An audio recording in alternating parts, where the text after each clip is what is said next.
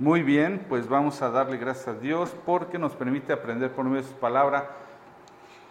Si tienes oportunidad, como se lo digo a muchos que escuchan la transmisión, eh, te invito a que tengas tu Biblia a la mano. En el día de hoy vamos a leer un pasaje que está en el Evangelio de Juan, en el capítulo 5. El Evangelio de Juan en el capítulo 5. Y yo te voy a animar, si tienes algo con que anotar, que tomes notas.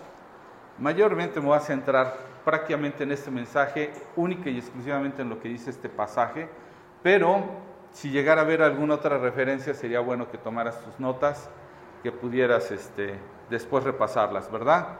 Entonces, el Evangelio del apóstol Juan, capítulo 5, no sé si ya todos me siguen. ¿Quién todavía no llega ahí?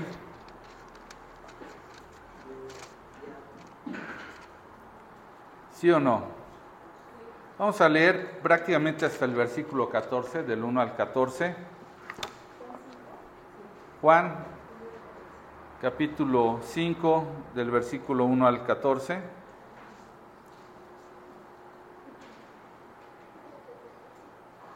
Muy bien. Entonces, este, dice, dice la, perdón, te doy un poquito el contexto.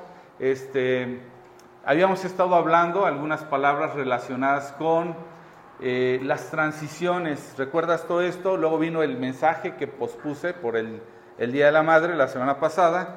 Pero habíamos estado hablando, y estas transiciones son cambios, ¿estás de acuerdo?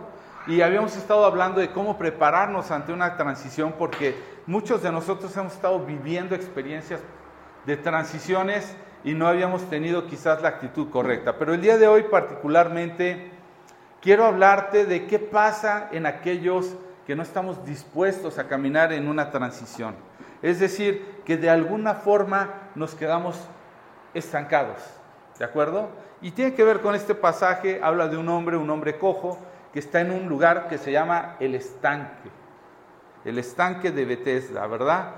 Y vamos a hablar el día de hoy de esto porque me llama mucho la atención que eh, hay personas que por tiempo hemos tenido la oportunidad de conocer al Señor, de eh, asistir a un lugar como este y de alguna manera como que de pronto no sé si percibes, pero como que te estancas. Y yo conozco a gente que se estanca y, pienso que es porque ha cometido algunos errores. Yo he pasado ahí. Vamos a darle lectura, versículo 1, Juan capítulo 5, versículo 1 te voy a pedir que me sigas con tu, con tu vista. Dice, yo, perdón, yo leo esta mañana una versión que se le conoce como una versión, nueva versión, eh, nueva traducción viviente. Dice así, la escritura, por si la ves un poco diferente, dice, eh, después Jesús regresó a Jerusalén para celebrar, para la celebración de uno de los días sagrados de los judíos. Dentro de la ciudad, cerca de la puerta de las ovejas, se encontraba el estanque de Bethesda, que tenía cinco pórticos cubiertos. Una multitud de enfermos, ciegos, cojos, paralíticos estaban tendidos en los pórticos. Uno de ellos era un hombre que hacía 38 años que estaba enfermo. Cuando Jesús lo vio y supo que hacía tanto que padecía la enfermedad, le preguntó, ¿te gustaría recuperar la salud? Es que no puedo, Señor, contestó el enfermo, porque no tengo a nadie que me meta en el estanque cuando se agita el agua. Siempre alguien llega antes que yo. Jesús le dijo, ponte de pie, toma tu camilla y anda. Al instante el hombre quedó sano. Se enrolló la camilla y comenzó a caminar. Pero ese milagro sucedió el día de descanso Así que los líderes judíos protestaron, le dijeron al hombre que había sido sanado, no puedes trabajar el día de descanso, la ley no te permite cargar esa camilla. Pero él respondió, el hombre que me sanó me dijo, toma tu camilla y anda. ¿Quién te dijo semejante cosa? Le exigieron. Versículo 13 dice, el hombre no lo sabía porque Jesús había desaparecido entre la multitud. Pero después Jesús lo encontró en el templo y le dijo, ya está sano, así que deja de pecar o podría suceder algo mucho peor. Entonces el hombre se fue a ver a los líderes judíos y les dijo que era Jesús quien lo había sanado.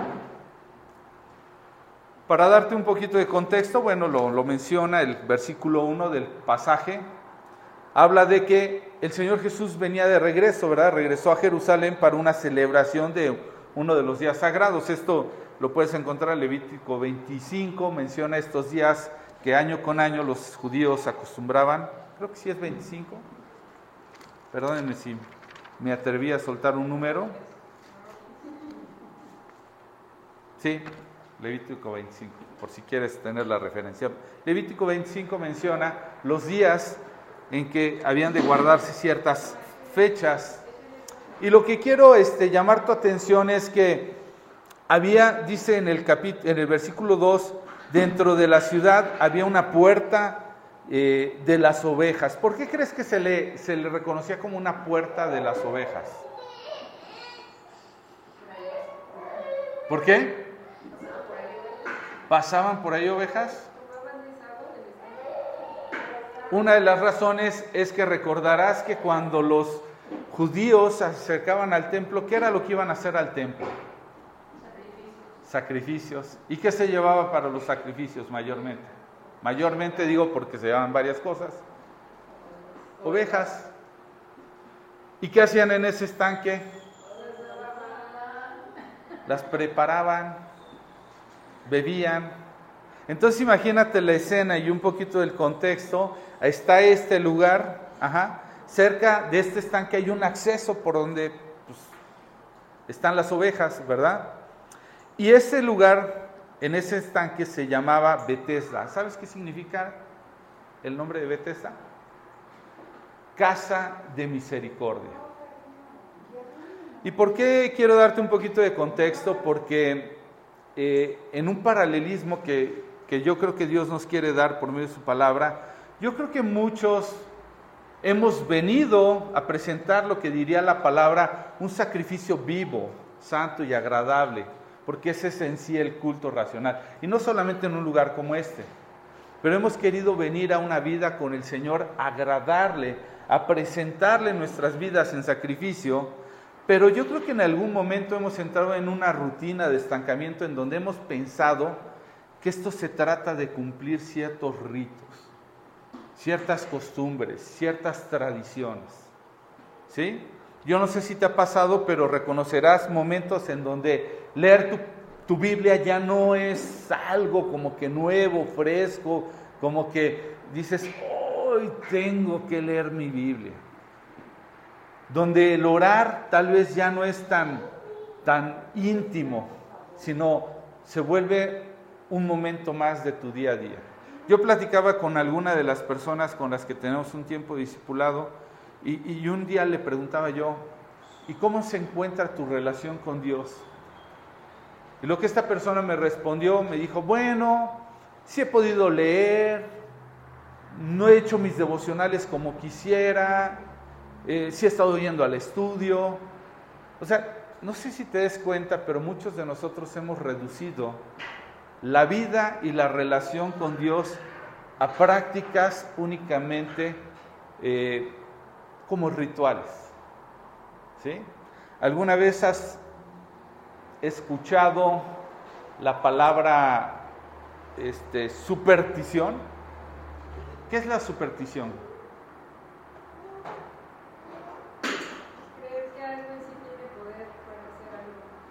La superstición es depositar tu fe en algo sin necesariamente saber la razón de lo que puede llevar a que se cumpla. Eso es, es una creencia, simplemente. Y a veces caemos en actos supersticiosos, creyendo que leer nuestra Biblia, no sé si a lo mejor fuiste a una escuela parecida a la mía, pero yo me acuerdo que si tomaba notas me ponían un punto. Si asistía todos los días a la clase me ponían un puntito. Si participaba en la clase me ponían otro puntito. Y así me iban conformando mi calificación. A veces nuestra, nuestra práctica en relación al Señor, nuestra relación con Él, tiende a caer o a estancarse en una práctica de tipo supersticiosa. Yo leo, yo le busco, yo asisto, entonces las cosas tienen que suceder. Y no suceden. Vamos a seguir un poquito más adelante con el relato, porque sin duda Dios ha establecido este lugar como una casa de misericordia, donde la gente necesitada pueda venir.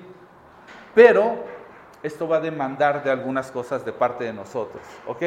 Entonces tenemos que había un estanque, era el estanque de las ovejas, este era conocido como el de Bethesda, y dice que tenía cinco pórticos, es decir, pues, como puertas, ¿ok? Versículo 3, vuelvo a repetir el texto, dice que había eh, una multitud de enfermos. ¿Cuántos te puede representar una multitud? ¿Diez te parecen suficientes?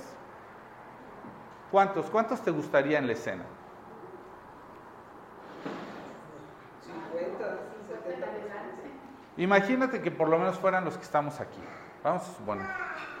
Como, como sucede en muchos lugares, hay multitud de gente necesitada. Esto no es, no es nada raro que, que, se, se agrupen, pero dice, estaban tendidos en los pórticos, es decir, estaba ahí el estanque, pero ellos como que había cinco pórticos y así como que llegaban y ahí se, se, se, recostaban, ¿no? Y lo que quiero llamar tu atención es específicamente de toda esa multitud en el versículo 1 se menciona, en el versículo 5 se menciona a uno de ellos. Dice que era un hombre que hacía 38 años que estaba enfermo. ¿Alguna vez has dimensionado cuánto es 38 años?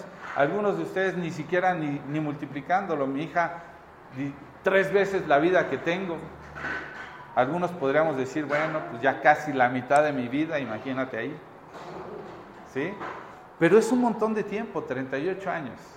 O sea, necesito contextualizar mucho de lo que está aquí para que podamos entender y podamos hacer, ¿han oído esta palabrita extraña llamada hermenéutica.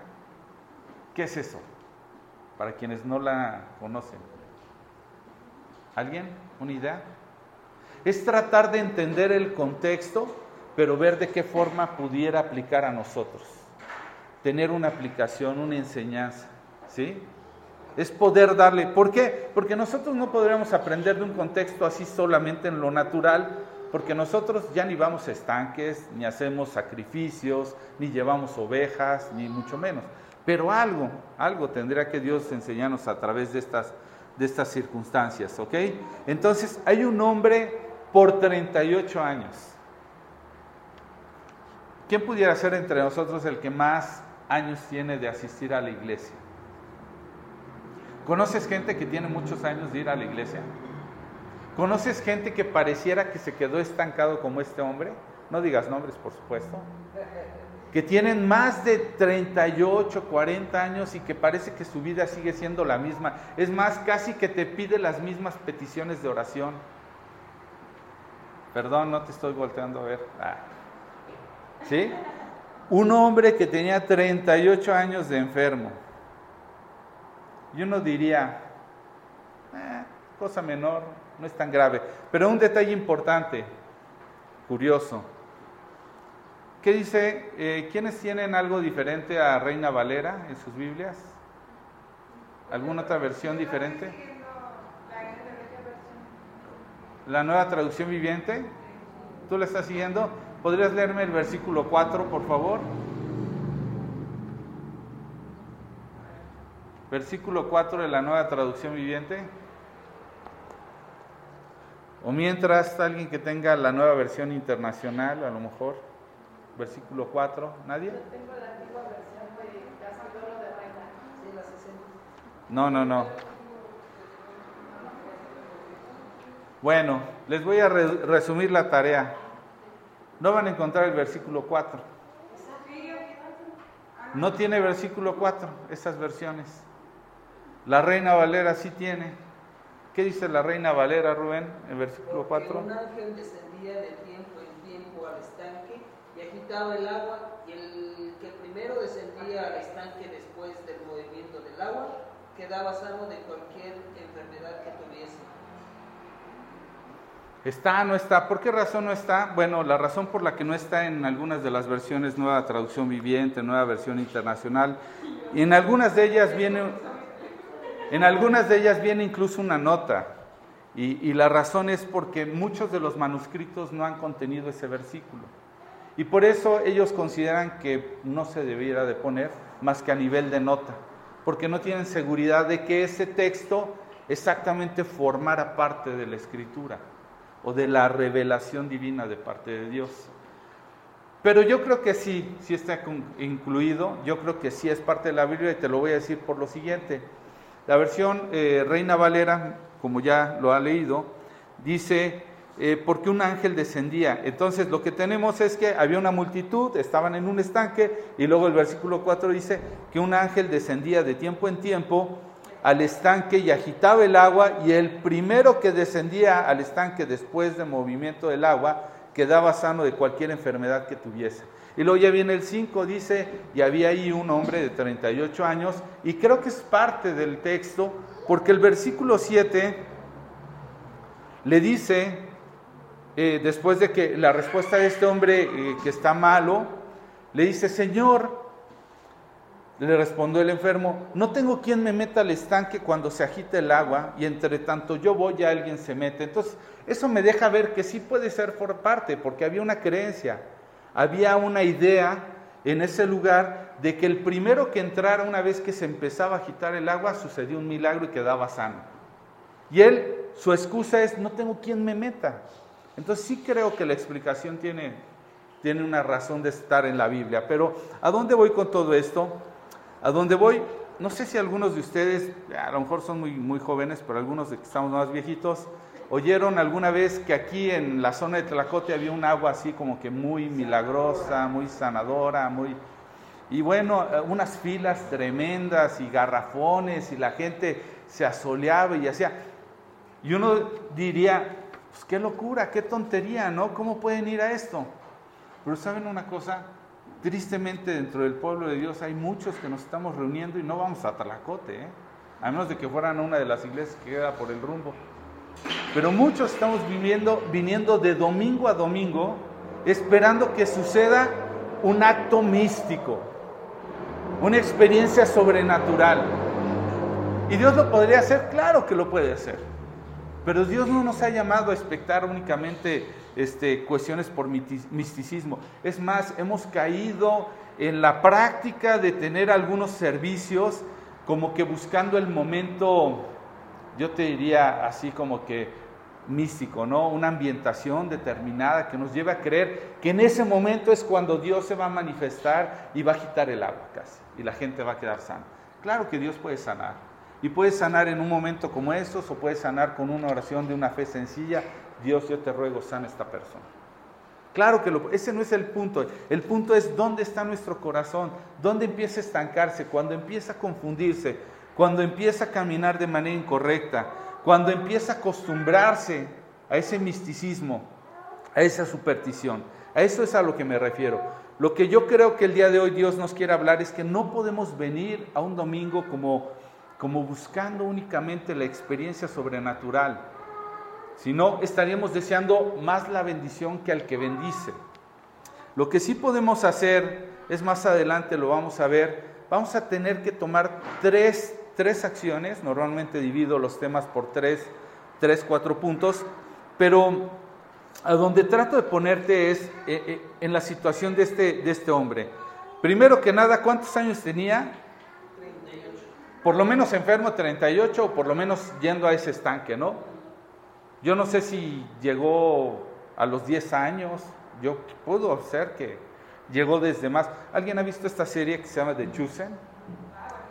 Hay un capítulo particularmente de este, de este hombre y pues bueno, ya lo dibujan un poquito grande y ponen la escena y a lo mejor pudo haber llegado de jovencito, pero como quiera que sea, este hombre de menos 40 años ya tenía, o más. Y este hombre iba, no vivía ahí, no los dejaban vivir ahí. Iba, no sé con qué frecuencia, pero iba a este lugar 38 años haciendo eso. Y en el versículo 6 dice la escritura, cuando Jesús lo vio, supo que hacía tanto que padecía esta enfermedad y le preguntó, ¿te gustaría recuperar la salud? Esa pregunta de repente cuando la leí me pareció como cuando ayer que platicaba con alguien, me dijo, es que perdí mi celular. ¿Y qué creen que le dije yo? No, yo le dije, ¿dónde? Y volteó a verme y así con su cara como diciendo, o sea, si yo supiera, lo hubiera encontrado, lo perdí.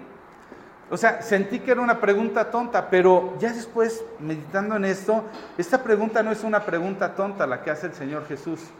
¿Por qué? El primer punto de lo que Dios quiere demostrarnos para sacarnos del estancamiento, sea la condición que estés padeciendo, sea lo que te esté moviendo a venir, sea lo que te esté engañando al creer que con venir se va a resolver, se va a curar, se va a sanar, sea cualquier motor que te haya traído, sabes una cosa, estás en el lugar correcto. El tanque de Bethesda se llama Bethesda porque es casa de misericordia. Esta es una casa de misericordia. Estás en el lugar correcto. Lo que puede parecer que es incorrecto es la actitud.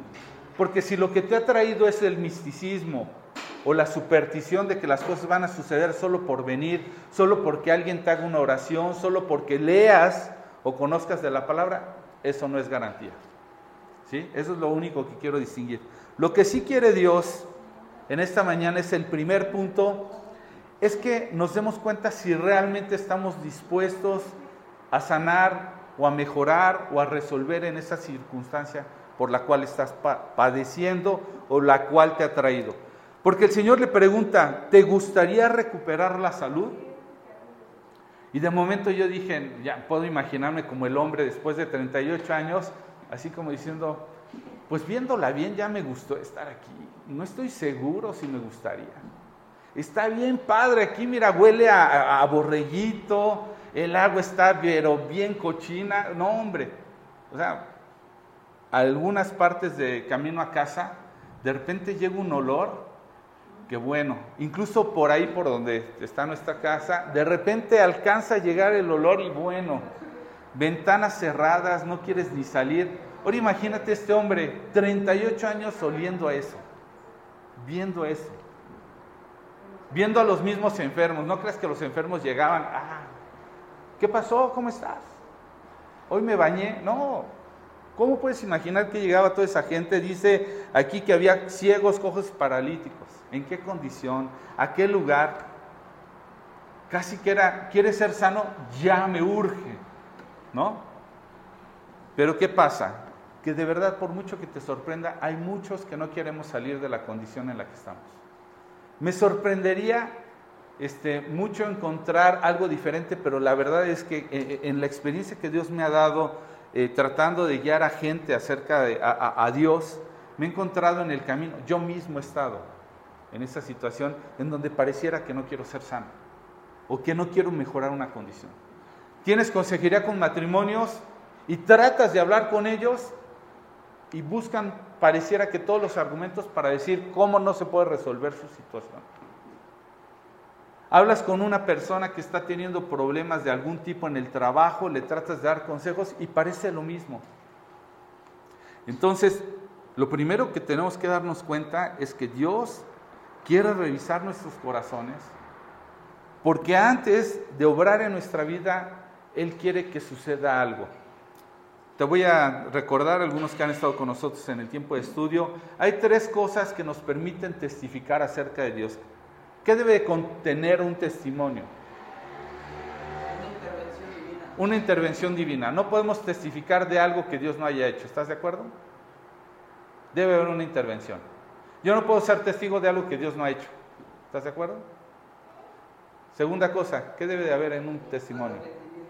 Un arrepentimiento. ¿Sabes? Dios se ha manifestado al mundo para que se arrepienta.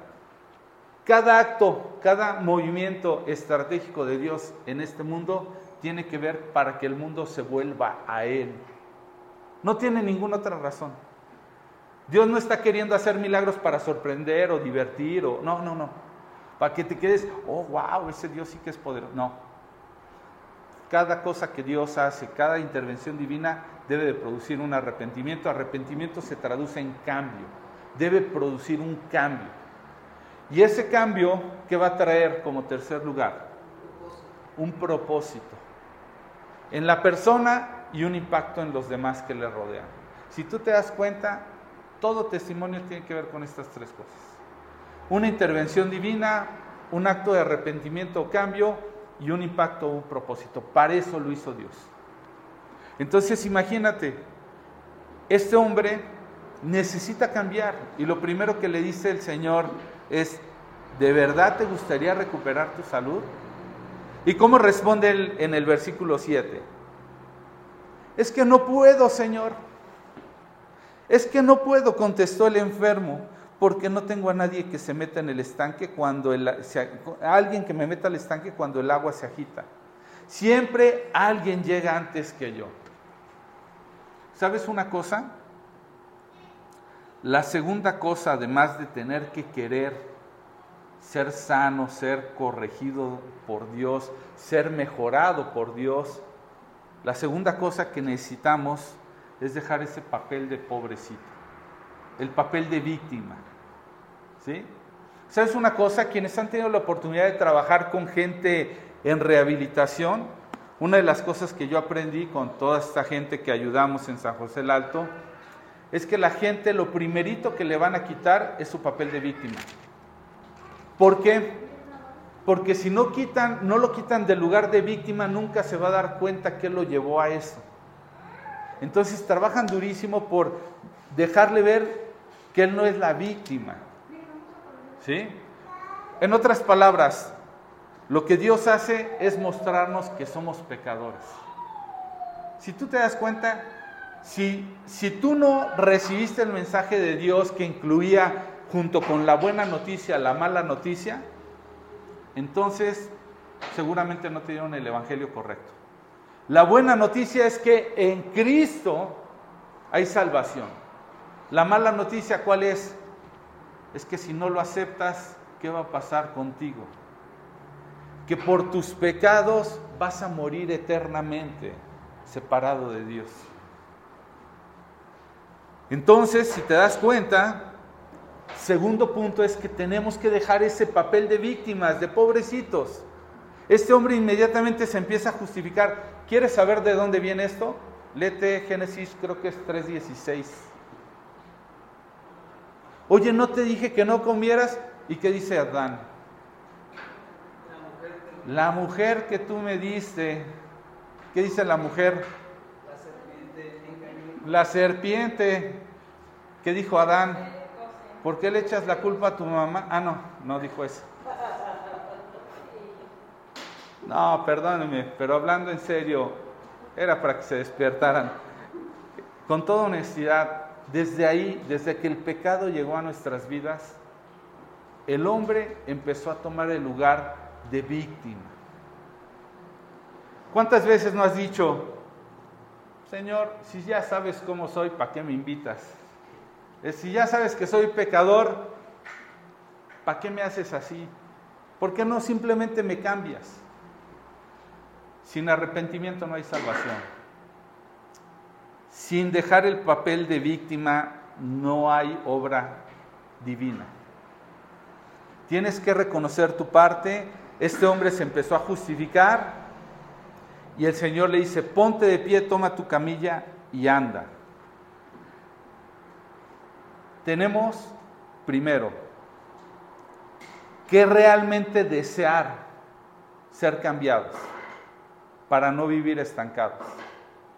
Es más, velo de esta manera. ¿No pareciera que cuando todo está quieto, de repente te llega una prueba en la vida? Y tú dices, ¿por qué? Pues porque no quiere que Dios, no quiere que te estanques, quiere que vivas, que le busques, que dependas de Él. Ajá. Entonces, primer punto es, Dios realmente quiere sacarte del estanque porque te quiere sanar.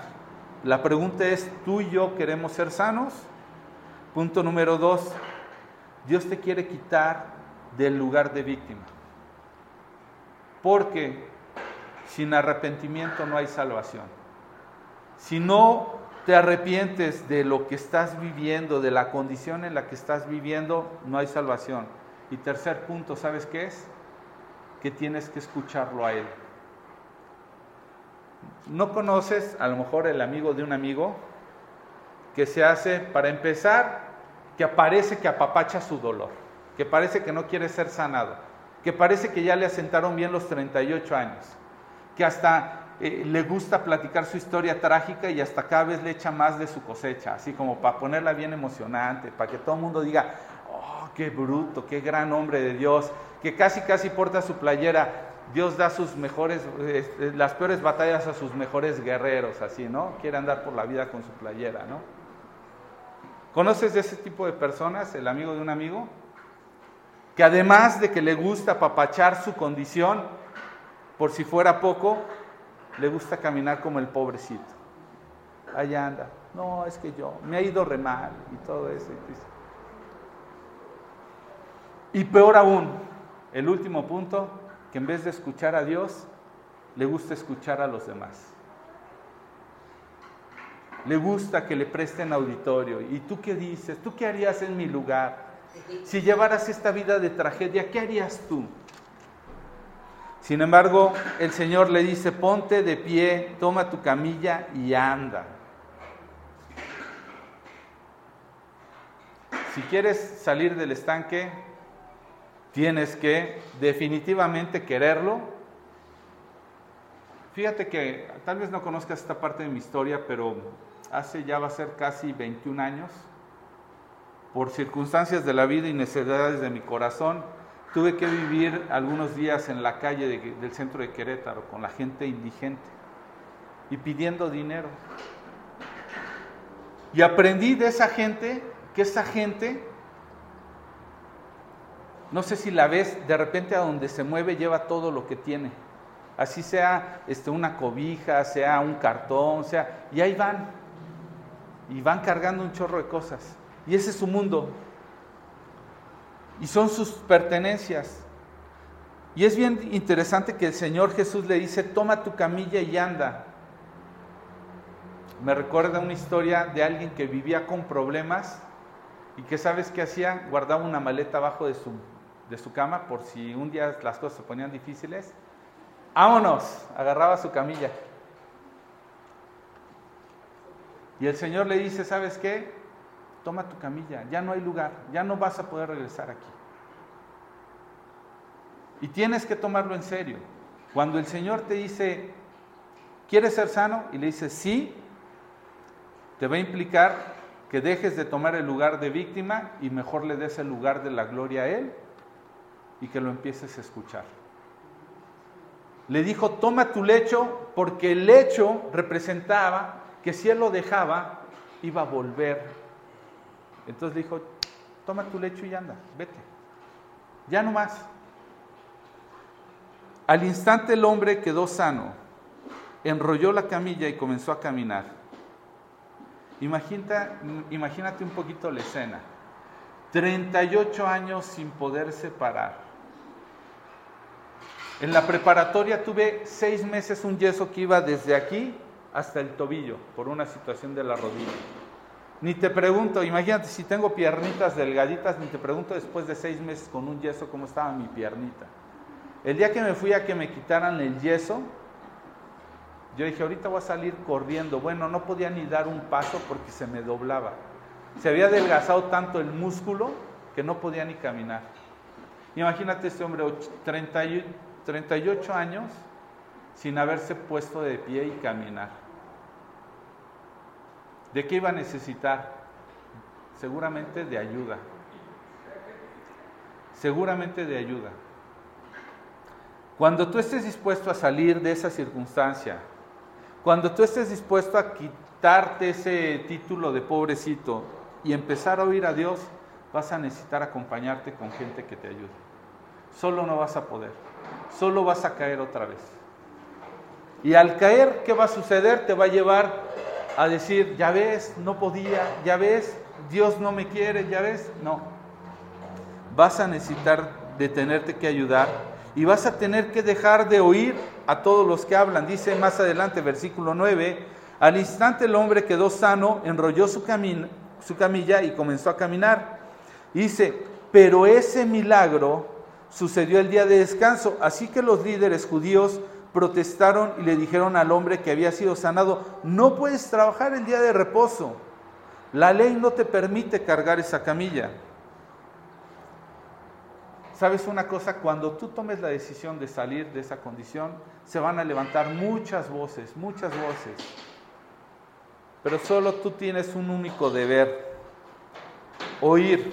¿Cómo contestó este hombre? Dice versículo 10, eh, versículo 11, dice, pero él respondió, el hombre que me sanó me dijo, toma tu camilla y llama. Tienes dos opciones, oír la voz de los demás, oír la voz de Dios. Solo tú puedes escoger. ¿Qué voz quieres escuchar? ¿La del mundo? ¿La de los hombres? ¿La de los que no tuvieron el encuentro con el Señor?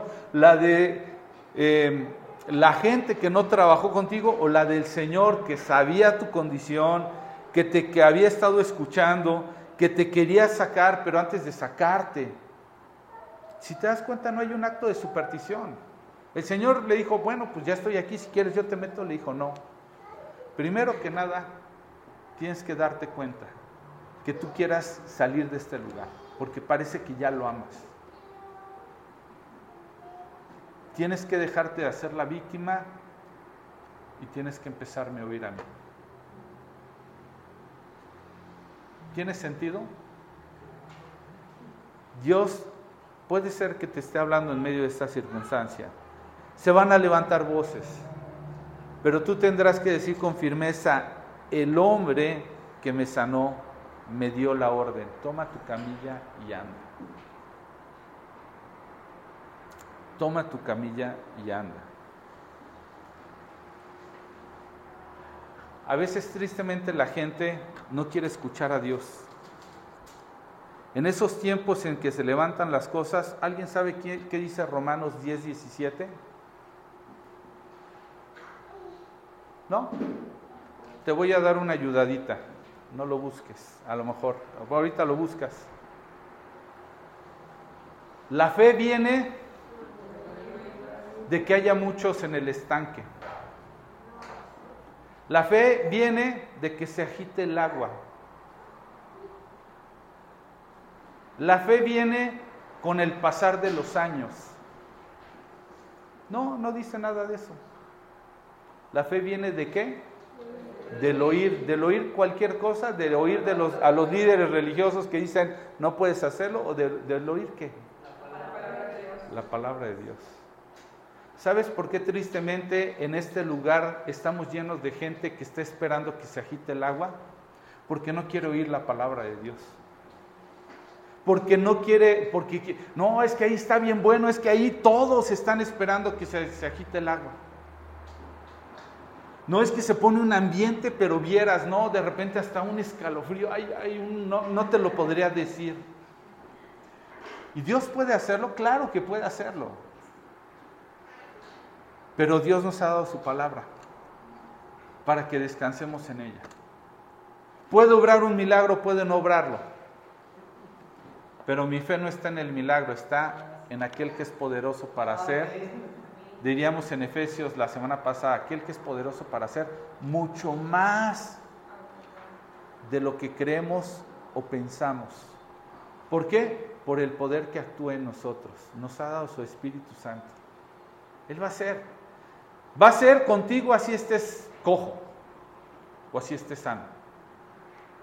¿Saben una cosa? Cuando murió el papá de mi hermana, un hombre, que Dios me permitió conocer, era el padrastro, este, era mi padrastro. No puedo decir necesariamente mi padrastro, yo ya no viví con él, pero era el esposo de mi mamá, un hombre que me habrán escuchado que odié muchísimo, muchísimo, pero que Dios en su misericordia me concedió este, el arrepentirme, cambiar, lo alcanzó a él, lo pude disipular y llevar al conocimiento de Cristo. Y él me decía, él, por darte un contexto, él era policía de los policías judiciales. O sea, corrupto y medio, dirían por ahí. Y Dios lo tocó y él estaba desesperado de decir, ¿y ahora cómo puedo servir a Dios estando en un lugar tan adverso? Y yo le dije, yo no sé, si Dios te va a usar ahí o te va a sacar de ahí, por su misericordia se lo llevó, lo jubilaron de una manera milagrosa. Y después él enfermó de cáncer. Y fue tan increíble ver que él dijo, yo no puedo usar a Dios como un amuleto. Dios sabe mi condición, si quiere Él me sana, si no, me toma. Pero hasta el último de mis días le voy a servir. La promesa que Dios me dio cuando Él lo conoció, es decir, cuando Miguel conoció a Dios, es que Él habría de ser la punta de lanza para que muchos en mi familia conocieran. O sea, mi, mi familia, yo, por supuesto, un cristiano modelo, un hombre ejemplar, que quería, creía que todos esos atributos me iban a dar un lugar para que mi familia conociera de Dios, nunca me pelaron. Pero Dios dispuso tomar de lo vil y lo menospreciado del mundo, y lo hizo en mí, y lo ha hecho en mí y en otros. Y entonces usó a Miguel, y Miguel, la gente iba, lo visitaba por atención a mi mamá, porque ese hombre había sido terrible, y decían, pobrecita de Laura, vamos a visitarla. Y pues obvio vamos a ver a su esposo que está muriendo. Y entonces convivían con mi mamá y entraban con él así como por atención cinco minutitos y este hombre les compartía de su fe. La gente salía llorando y decían, wow, qué increíble. Yo que creí que venía a darle ánimo a este hombre y me voy bien animado. Y él decía, yo no sé si el Señor me va a sanar. Lo que sí sé es que me va a usar en cualquiera que sea mi condición. Yo no sé qué te haya traído a Bethesda. Lo que sí sé es que si tú estás dispuesto a salir de esa condición, si a Dios le place y dejas el lugar de pobrecito y lo empiezas a oír, Él te va a usar. Pero tendrás que oírlo a Él. No son ritos, no son prácticas religiosas las que te van a llevar a eso, sino va a ser seguirlo a Él. Y con eso voy a terminar. Quiero hacer una oración. No sé si estés pasando por un momento en tu vida que te esté estancando, que te esté llevando a acostumbrarte a esa condición. Dios no te quiere ir. Dios quiere, Dios quiere usar tu condición para, para revelarse a los demás por medio de tu vida. Entonces vamos a terminar, vamos a darle gracias a Dios.